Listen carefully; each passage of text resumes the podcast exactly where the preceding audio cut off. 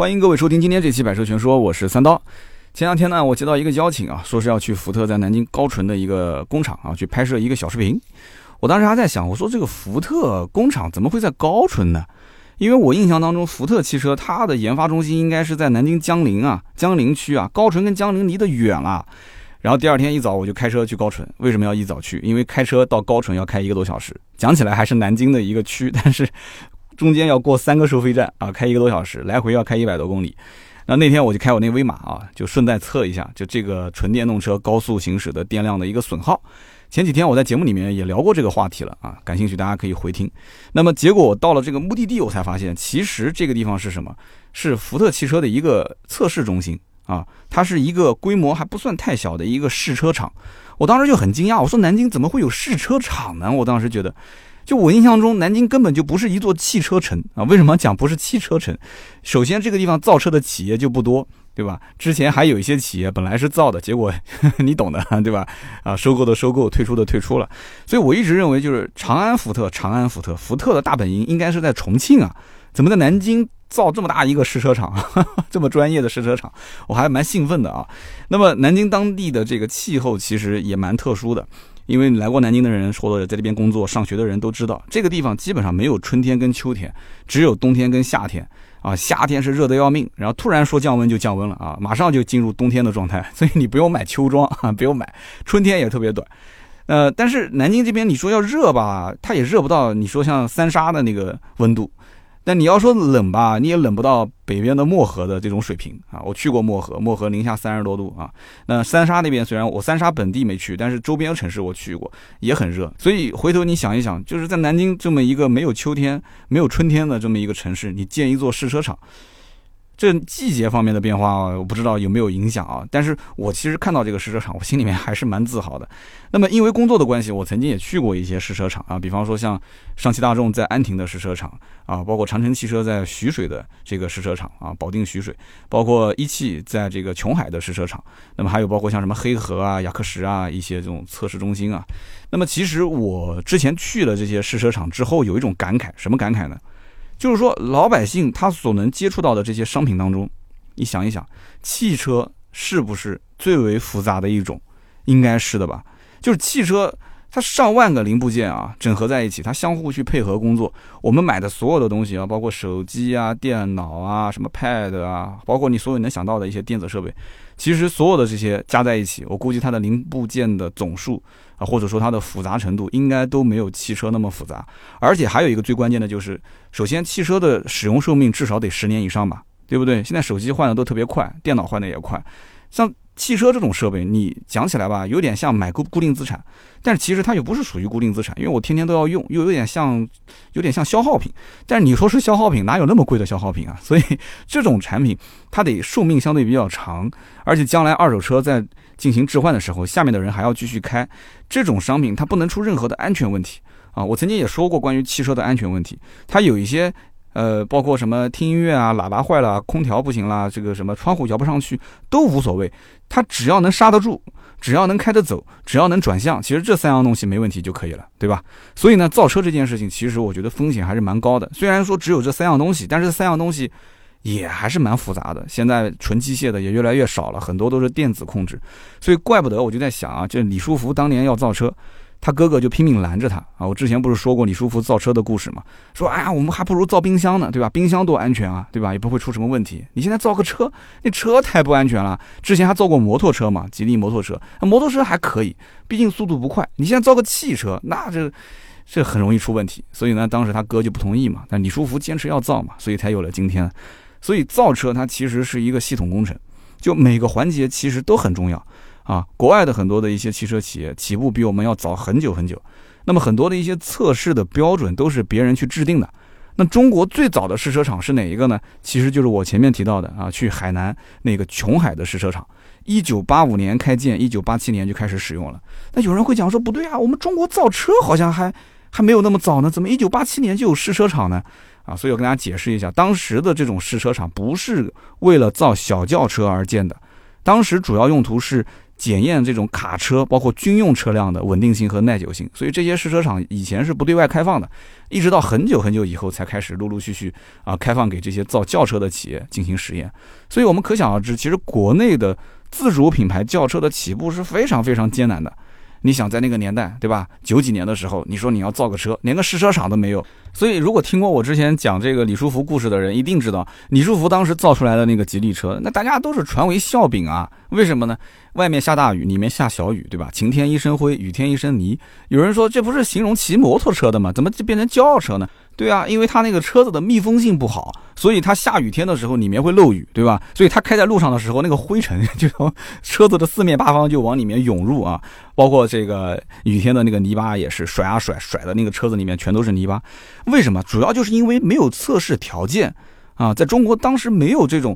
你说让李书福自己建一个测试场，怎么可能呢？他哪有那么多的钱啊？他造车都没钱，他当时的工厂都是承包出去的啊。这条生产线王老板承包，那条生产线李老板承包，他都是这样子慢慢慢慢才发展起来的。所以现在大厂和小厂的区别，其实很大程度上就是造出来车辆它其实稳定性不同。各个厂家啊，对于这种要求，它测试的深度和广度，它都有直接的联系。所以你别光听丰田讲精益生产，精益生产哦，你把丰田节省成本的那件事情学会了，但是你没有把丰田之前的那种各种测试、测试的标准、测试的数据，你没把这个学会，那这个就有问题了。之前啊，就是很多年前上过我节目的这个老蒋跟小芳，大家还有印象吗？我们第一批听友肯定有印象。这个老蒋呢，他就是特别喜欢日系车，特别是像后驱的这个锐志，他自己开的也是锐志。他当时呢，就从日本啊找人去买了一本，就是关于锐志这款车型的维修指导手册。这个就是丰田官方出的，这里面非常详细的讲解了每一个零部件之间他们是怎么配合工作的啊，每一颗螺丝，甚至它的这个螺丝的扭力是多少，他都会把这些数据写得清清楚楚。所以老蒋呢，又是一个特别死磕的人，他就严格按照这个标准来进行维修。所以他后来在锐志这个圈子里面，为什么有一些名气的原因？就是因为他不单单会去修这个车，他还能去把这个车啊调到一个相对来讲比较舒适的状态啊。你想要什么样的状态，它可以帮你去调整。所以这个我觉得就是在试车场里面，工程师去试车所要带来的很多的一些，呃，我们可能肉眼看不到，但是实际跟我们相关的一些数据。这些数据呢，其实最终显示到我们的实际使用当中，可能是耐久性啊，也可能是稳定性啊，也可能是舒适性，就是各种。就他们肯定是通过各种各样的数据调整，来最终达到这么一个效果。所以很多人其实跟我一样啊，都很好奇，说啊，你这一款车，对吧？从没有啊开始设计，然后到最后造出来，它到底要经历怎么一个过程？其实这个过程呢，要说出来一点都不复杂。设计师先画个草图，对吧？随便你怎么画啊，你就是反正画的歪鼻子斜眼睛也行。但是你前提是老板得同意造这个车，对吧？世界上也没有说每台车都很好看。好，你把这个图给造出来，造出来之后呢，你就开始让。啊，相关的这个设计师去做这个油泥模型，大家应该看过那种油泥模型啊。油泥模型做出来之后呢，再进行试制啊。试制的过程当中就需要有大量的一些细节调整啊。那么调整完到一定程度，这个数据基本上看起来是没什么问题了啊。这车应该是可以量产了，能不能直接量产呢？肯定不可以。为什么呢？这个时候应该是先出一个工程样车，拿这个工程样车再去做各种各样的测试。先是在室内各种蹂躏啊，各种测试啊，什么暴雨测试啊，什么高压水枪测试啊，这个就是测密闭性啊，水密性测试。我们刚刚之前讲了，我说啊，之前中国人不会造车，造出来的车子外面下大雨，里面下小雨，这就是没有做水密性测试。那么除此之外呢，还可以做干热循环、湿热循环的测试啊，对车辆的这种非金属件它的耐久度进行测试。大家都知道，车身上肯定有很多的一些装饰面板，就车内饰啊，包括四个门上都有这种胶条，对不对？用时间久了之后，有的车子可能就老化了。啊，车身密闭性也不是很好了，然后噪音也变大了。但是有的车就不错，为什么会有这种差别？我觉得就是厂家在经过这样的测试之后啊，得出的结果，有的觉得九十分还不够，有的觉得六十分就很好了啊。所以不就是这么一回事吗？没什么复杂的，对不对？然后包括还有什么四通道的车身实验。这是测车身刚性的啊，包括还有各种声学测试，也就大家讲的什么 NVH 啊，这种控制车内噪音。那么像这种类似的测试啊，很多很多，在室内就是全部折腾一遍之后，这车是不是就可以量产了呢？还是不行？为什么呢？因为你要拉到室外去测试。室外测试呢也分两步，第一步呢就是先在院子里面，就什么叫院子里面呢？就是有自己的试车场的人就到自己的试车场去试。如果没有自己试车场的怎么办？去租啊。对吧？别人的试车场也不是天天都有活干的，对不对？你就去花钱租嘛。包括之前我们聊过那个分动测试，我的天，那个分动实验室也不是哪一家都能买得起的，那就去租哎，对不对？上海的那个同济大学不就有分动实验室吗？那么有自己试车场的这些汽车品牌，我觉得他就很占便宜了。但是他前期投资也是非常的大，对吧？他花了几个亿啊，买了地，然后呢建了这个厂子。那么这些试车场。我曾经去的时候，发现里面也有很多其他品牌的伪装车，啊，但是就感觉是在别人家做客的样子啊。对讲机一喊说，哎，那让那个那个那个哪个品牌的，让他把那个车开到旁边去，我们马上要做测试了，那那边就必须得开走了，是吧？就是这种感觉，因为毕竟不在自己家里面，所以它的优先级大家一想便知。那么在试车场里面呢，呃，我刚刚前面提到的就是这个跑高环嘛，高环路，那还有像比利时路、搓衣板路。鹅卵石路、山路等等，反正说白了就不是什么好路哈，就是那种地面上要不就是高低起伏，要不就是一块一块的大圆饼啊，要不就是左边跟右边的它的这个路面的材质都不一样。但是有人讲说，那就直接堆点石头在地上，你就直接随便开不就行了吗？我告诉你，我当时跟工作人员聊，我也提过这个问题点。人家跟我是怎么说的？人家说这里面就是用那个沥青啊，它也要分粗沥青跟细沥青，就是不同的材质，它会铺好多不同的路面。再比方说像那个比利时路，为什么叫比利时路？因为你去过比利时就知道了，它的路面它是有那种小方砖啊，一块一块拼起来的，所以它那个路呢本身就会有一些起伏，但不是跳跃性那么大。那么这种每一块砖。都是空运过来的，而且它是每一块砖长宽高是多少，都是有相应的标准，它是一块一块铺起来的。就这个路的造价不是说随随便便造的，这个非常高成本。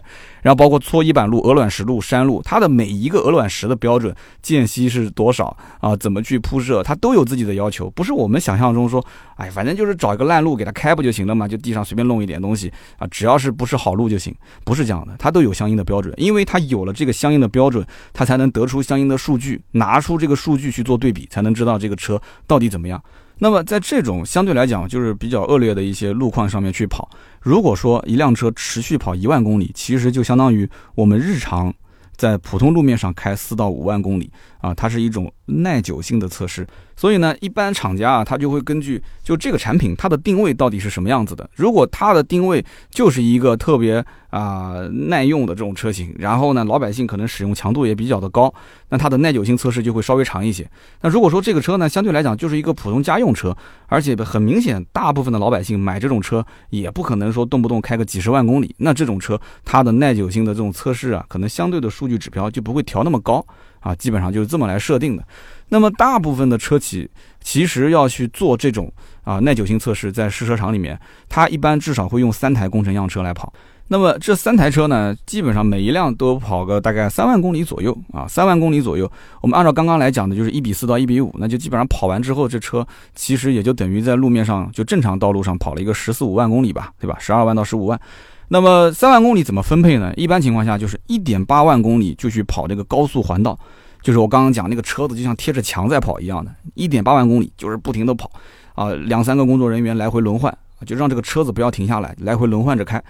那么零点八万公里呢，是去跑强化路和山路啊，强化路就刚刚我们讲的，就是什么鹅卵石啦、颠簸路啦、比利时路啊，就让他去跑这些搓衣板路。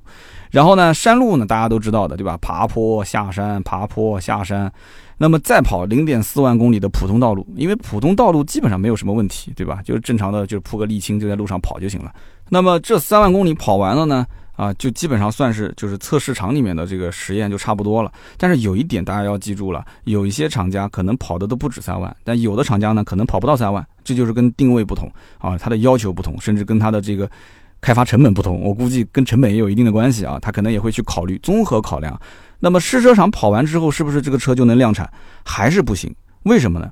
大家想一想，你跑来跑去啊，它其实就是在同一个地点做相同的测试嘛，对不对？你如果这款车你只卖中国市场，你就算只卖中国市场，中国本身地大物博，东西南北地形不同，气候不同啊。如果是全球车型，那就更不用说了，对不对？那气候啊，包括这种地形差异都特别特别的大。所以说，场地测完之后，就应该是什么？拉出去。走开放式道路，然后去感受一下这车到底有没有什么问题。这个就是大家为什么经常在路上能看到很多那种伪装车啊，很多的一些谍照，就是这些车基本上场地跑完了，就开始到路面上啊去开放继续进行道路测试。所以整车是要进行三高测试。我相信很多人应该听过三高啊，有人讲说三高，我当然知道了，对吧？这个高血压、高血脂、高血糖啊，那对，那也是三高，但这个不是那个三高，这个三高测试指的是什么呢？是高温、高寒跟高原。我以前节目也聊过，为什么要测高温、高寒跟高原呢？我想大家一听应该就明白了，高温高寒是最常见的，对吧？夏天有的地方能到四十多度，冬天有的地方零下三十多度啊。那么高原呢？虽然说高原不常见，但是毕竟你像四川的南部，包括西藏地区，那都是高海拔，那都是高原，所以你不能说造一辆车只卖到沿海城市，你不往西部卖，你不往高原区卖，那么就算不往高原区去卖，这个车轮子是圆的，你总不能说让这些喜欢自驾的人，你说这个车此车禁止进藏啊，禁止进高原，那这不行的，我从来没见过啊，有人见过这种车吗？啊，说不能往高海拔区域去开的，不可能的事情，那么。我曾经看这个马未都老爷子说那个嘟嘟脱口秀的时候，里面就提过，说他有一次啊，这个去西藏自驾啊，别人为了照顾他呢，给他选了一辆奔驰，让他坐奔驰舒服，对吧？结果这个奔驰车啊，开着开着开着，到了一定的海拔，这车子动力跟不上了，就光踩油门车不走。结果这老爷子呢，就让奔驰车的司机就开回去了。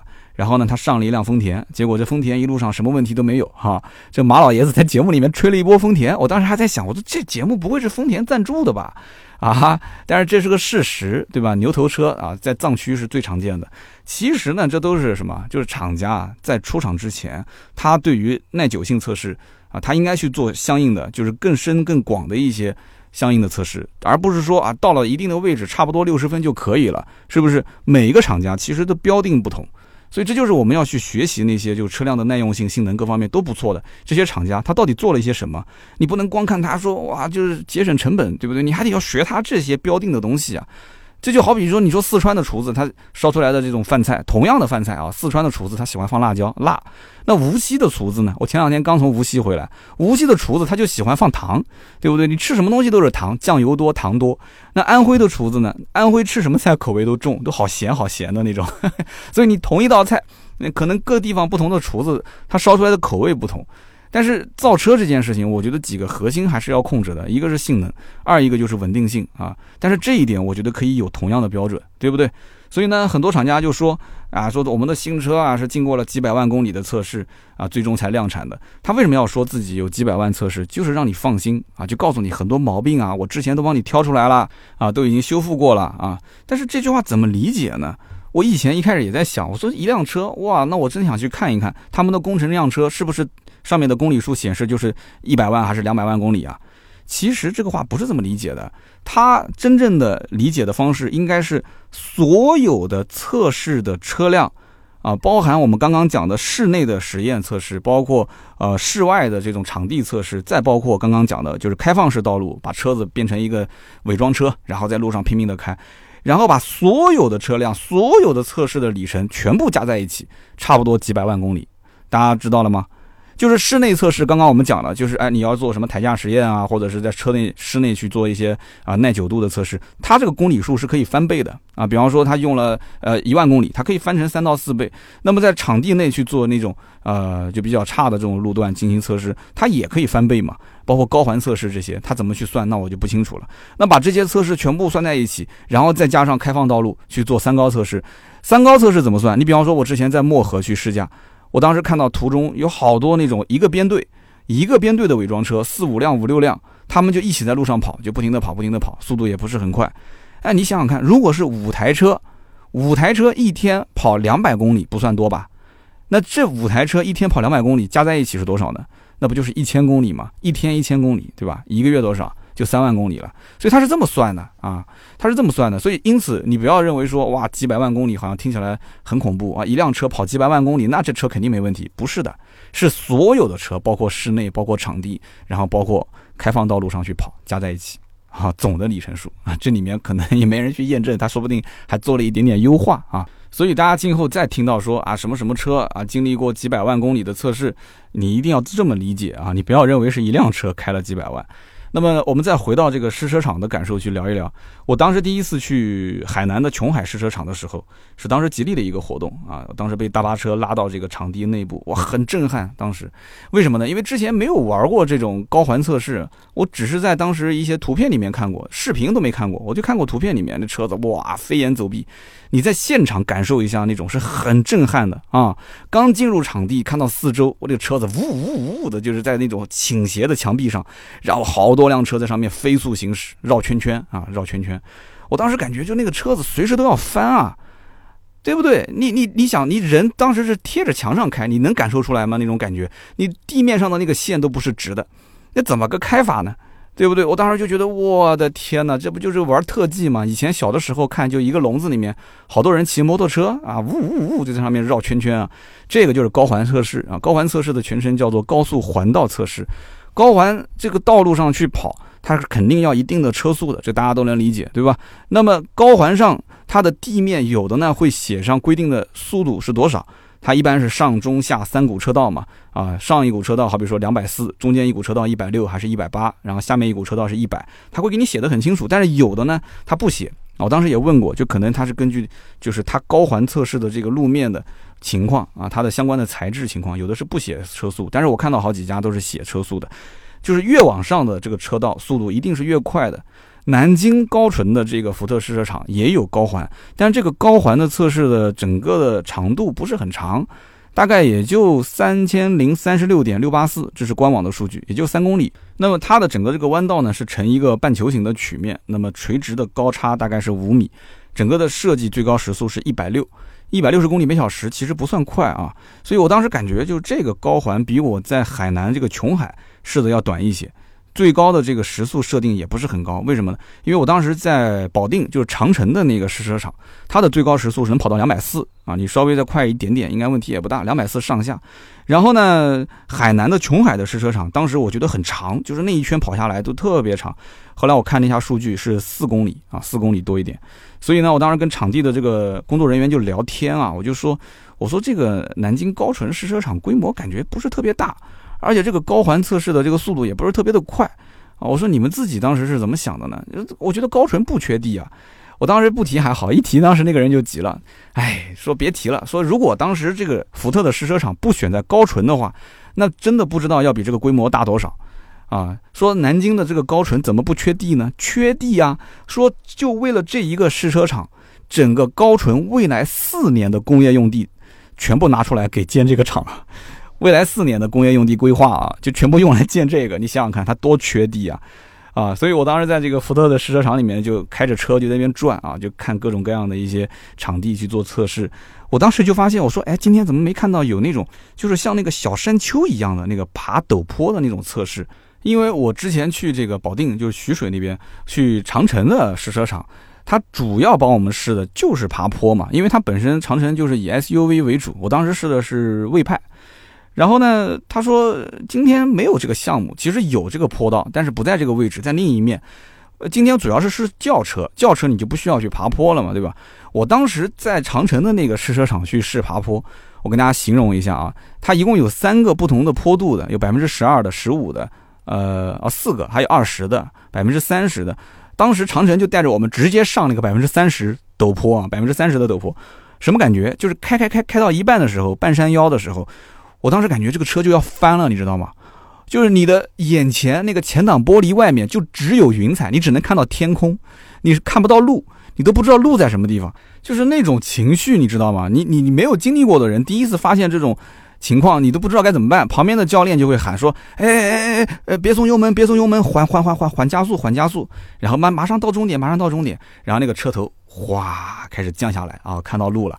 感觉特别刺激啊，包括那个高环也特别刺激。高环到了一定速度之后，它其实车子会自动，也不叫自动吧，就是它车子其实有一个向心力，它会自己控制转弯的角度。你手其实稍微带着一点，就不要打方向就可以了。但是你在高环上面去开那种时速两百四，在高环上面，哇，又不是直线道路，你会很紧张。但是其实不用紧张啊，就一般情况下，高环测试不会让媒体自己来开，但是有的是好像开放也给媒体来开，这个真的是特别刺激啊。那很遗憾啊，因为当天在福特的这个试车场测的都是这个轿车的车型啊，所以就没有去试它的这个四种啊不同的角度的这样的一个长坡道的这么一个测试。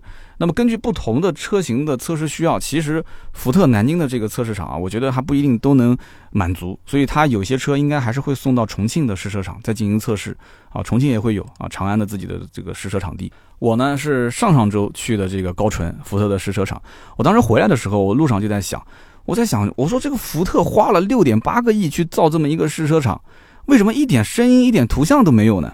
哎，我自己作为一个汽车媒体，我天天刷汽车新闻。我都没有看到相关的这个报道，而且这个试车场是二零一七年就已经投入使用了。一七年我做自媒体也做了已经三年多了嘛，我都没看到这个相关的新闻。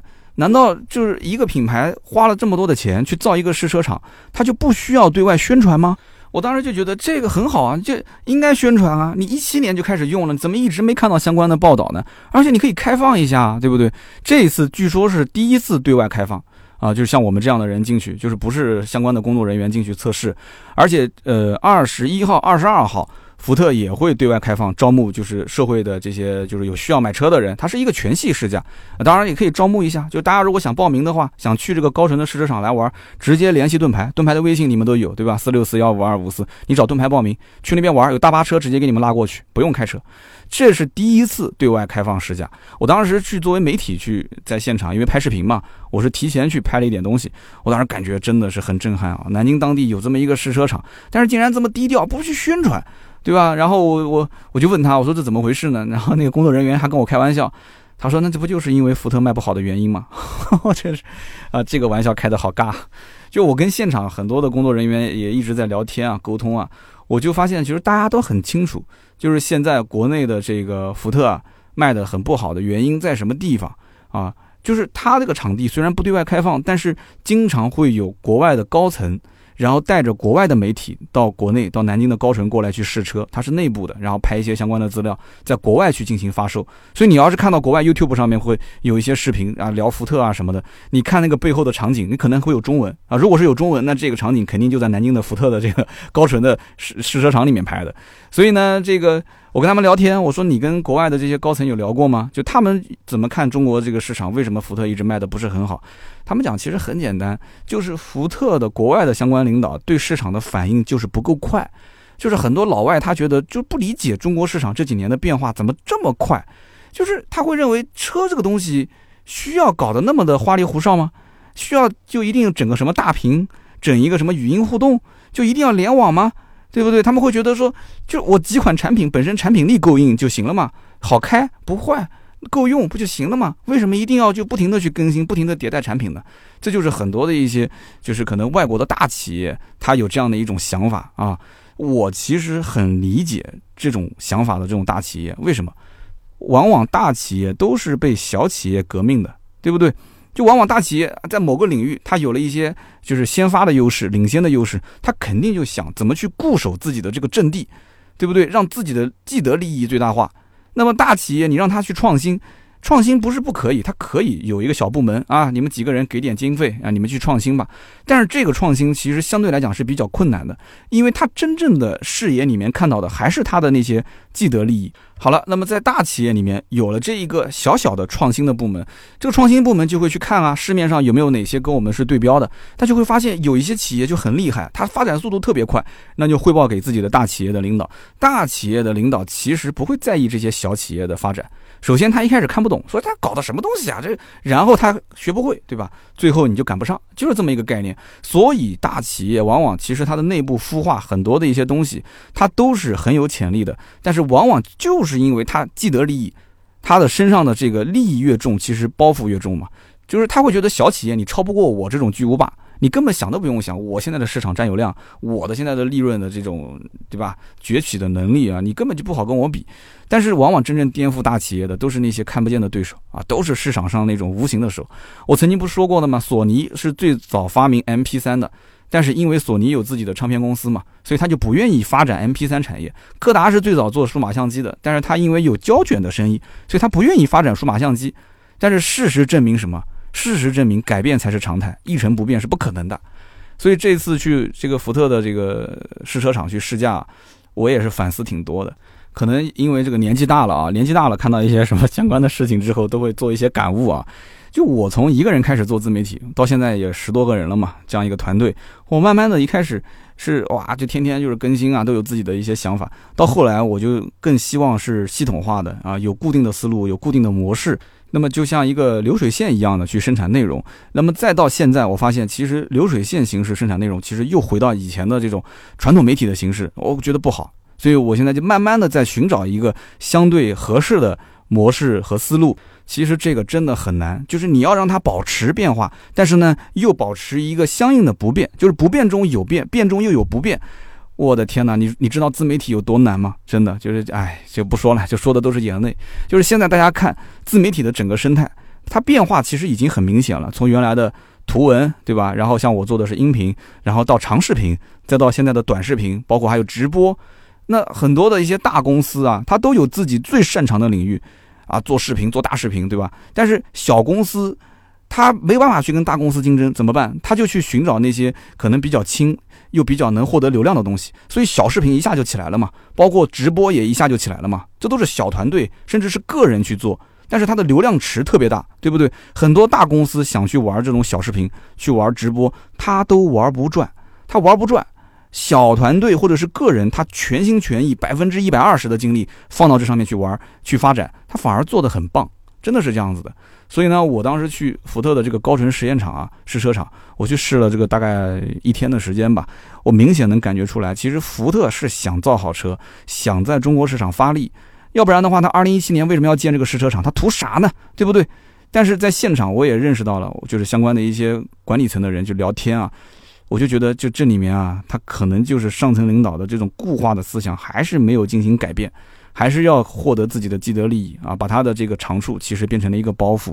所以呢，我有机会啊，还是要再去一趟高淳，去干嘛呢？因为认识他们当时这个管理场地的一个负责人，这个哥们儿呢，他这么跟我讲，他说这个场地从当时一片荒芜开始啊，然后开始建到现在整个管理，他说我可以这么讲，就是这个场地里面每一块砖长什么样子，我都知道。门儿清啊，清清楚楚，所以这场地里面就发生很多的一些特别好玩的事情啊，很多趣事，有机会我来挖掘一下，然后让他呢也可以说一说跟这个试车场相关的一些故事啊，包括让他点评点评全国各地的一些试车场。那么好，今天呢这期节目我们就聊那么多，这期节目的图文版本。那我们会在九月十九号，也就是周四，百车全说的订阅号进行发布。那么大家如果想看图文，也可以前往去查阅。那么如果想去这个福特的试车场去看一看啊，我觉得真的是可以招募一下啊。就是二十一号、二十二号，就是这周六周日嘛。大家如果想去玩的话，这是第一次这高纯的福特的测试中心啊，福特的这个试车场。对外公开开放，这个我觉得应该是，我不知道后面有没有这种机会了。反正这种机会肯定是很难得的啊！大家如果要报名，直接联系盾牌啊，盾牌的微信是四六四幺五二五四。那么南京应该是在市区会有个大巴车集中拉过去，然后结束之后大巴车再集中拉回市区啊，所以你也不用自己开车过去了。你要想开你自己开也可以啊。那么另外就是九月二十二号呢，啊，这个周的活动真的挺多的。九月二十二号下午两点。我会在南京的一家奔驰店里面做一个小的讲座啊，主要就聊一聊，包括像奔驰 C 啊、奔驰 CRS，包括奔驰的那个纯电动 EQC 啊，我的一些看法啊，也是朋友做了一场活动，然后去帮个忙。这一场小活动呢，我觉得可以做成一个就是小的线下聚会。如果南京地区啊，就九月二十二号礼拜天下午两点有兴趣的，在河西啊，在河西有兴趣来玩的，你可以直接过来。来的人呢，会送一个蓝牙耳机或者是一个奔驰的那个。抱枕二选一啊，我觉得挺好。这个你要想报名，也可以找盾牌啊，盾牌的微信四六四幺五二五四，咱们就算一个线下的小聚会了啊。那么我相信呢，听节目的朋友当中呢，应该也有不少的主机厂的朋友。那么也欢迎大家对我今天节目当中提到的这个整个的新车的试车过程做一些补充说明啊。如果有说的不对的地方，希望大家批评指正。那么也想知道，就大家对于新车的整个的一个品质的问题。就是厂家在测试过程当中，他如何去体现？就这一方面，想听听大家的一些意见。就你怎么看啊？就他到底应该做哪些测试？你平时用车，那为什么你试了那么久了，我还是会遇到这样那样的问题呢？大家可以提提自己的想法。那么希望这期节目对大家了解自己的车辆有更多的帮助。那么也希望大家多多留言互动啊！留言互动是对主播最大的支持。我们也会在每一期节目的留言区呢，抽取三位，赠送每人价值一百六十八元的芥末绿燃油添加剂一瓶。好的，那么我们看一下上一期节目的留言互动。上一期节目呢，我们聊的是关于爱力绅混动这款车。那么看到有一位叫做廊坊刀客的兄弟，他说我是纠错小王子啊，我给你三刀纠个错。首先第十分钟的时候，你把这个商场关门说成了商场直播啊。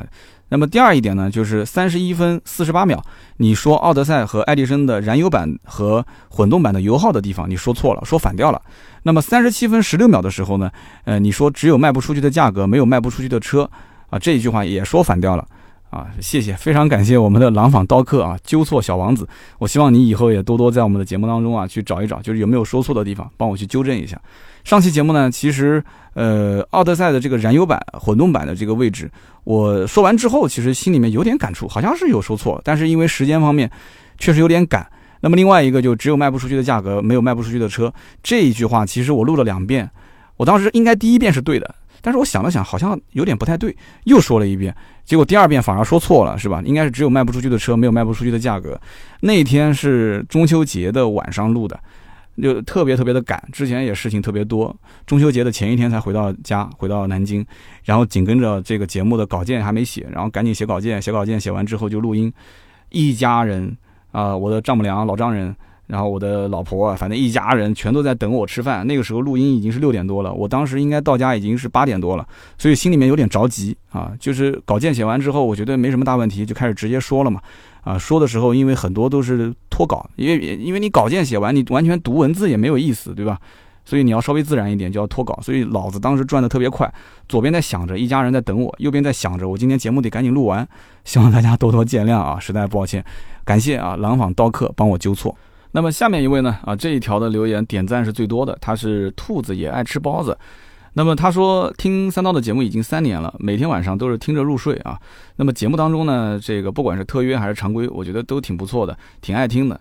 上一次中芥末绿是一年前，那么刚刚当时入了一台呃二手的思迪啊，一日本田，终身本田，本田好像带一种吸引力。他说好，其实这条留言主要是为了要芥末绿，说了半天，我懂我懂我懂，其实没关系的，因为他本身是本田车主对吧？然后也挺应景的。我们当时那一期聊的是爱丽绅嘛。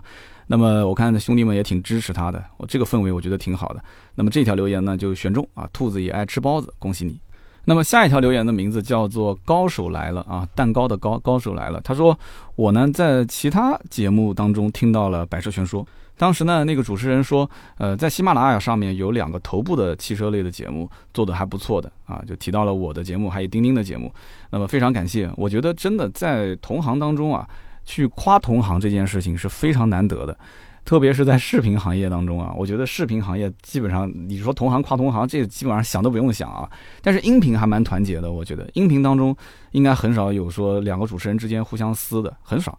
就大家可能本身这个行业就特别的不景气，我想用不景气，我也不知道这词对不对。就是音频行业好像就不是一个汽车的。这个金主爸爸充值特别多的一个一个行业，就是做的是活很多，其实也很辛苦，但是呢，相对来讲收益要小很多。但是我觉得这可能跟每个人的这种特性有关。你比方说我，我特别喜欢说话，我就不适合镜头语言，但是我就适合音频。哇，我拿一个话筒，我对着一面墙，我能说一个小时，说的还很嗨。那有的人受不了，说个十分钟就不知道该说啥了。所以这个呢，可能跟每个人性格有关。他。可能就是我就是个驴子，我天生就爱拉磨，对吧？你就是一匹千里马，你就应该天天去去送货，对不对？所以大家就不一样，我觉得。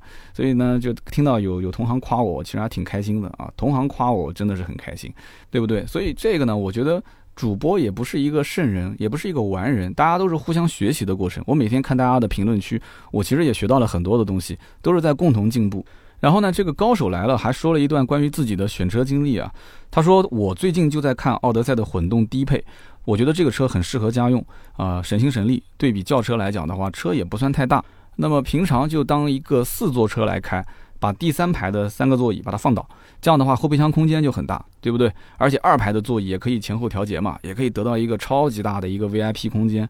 那么如果需要第三排就拉起来，这样的话我们家就是七口人就可以兼顾嘛。”所以这个车子，你要如果讲什么七座车，呃，联审很麻烦的话，他说我不太认可。每年不就是多花个两百来块钱吗？对吧？还是可以接受的。其实我觉得像高手来了这样的一个听友，他选 MPV 啊，我当时还问他，我说你不觉得第二排的头等舱座椅很香吗？啊，它不香吗？第二排头等舱座椅这件事情呢，就看你怎么去想。就是当你的预算到这个位置的时候，你会觉得说我一定是要二排的头等舱座椅，它真的是香。但是如果说你的预算没到这个位置，你比方说像混动起步才二十二万多，我的天哪，二十二万多，你就算是买到这个爱丽绅的带头等舱座椅的，也要三十多万。那你要是奥德赛带头等舱座椅，那就要三十二万多了。二十二和三十二中间差十万块钱，它再香，我没这个钱买，或者说我没这个预算，我也不能接受啊，对不对？这就是跨了都不止一个级别了嘛。所以我个人觉得，可能预算这一块还是卡住了很多人。啊，去真正买这个车去享受第二排，第二排毕竟大家知道的功能更多，舒适度更好，看上去更有档次，谁都想。但你说差个一两万我能接受，差个十万很多人是不能接受的。好的，那么以上就是今天节目所有的内容，也是感谢大家的留言互动啊。那么以上三位呢，也是尽快在喜马拉雅点击我们的头像，可以发私信给我们。那么同时也可以加盾牌的微信四六四幺五二五四，跟他联系去领奖啊，价值一百六十八元的芥末绿燃油添加剂一瓶。那么听到节目最后的呢，都是我们的老铁，再次感谢各位老铁的支持和陪伴啊！今天这期节目就到这里，我们周六接着聊，拜拜。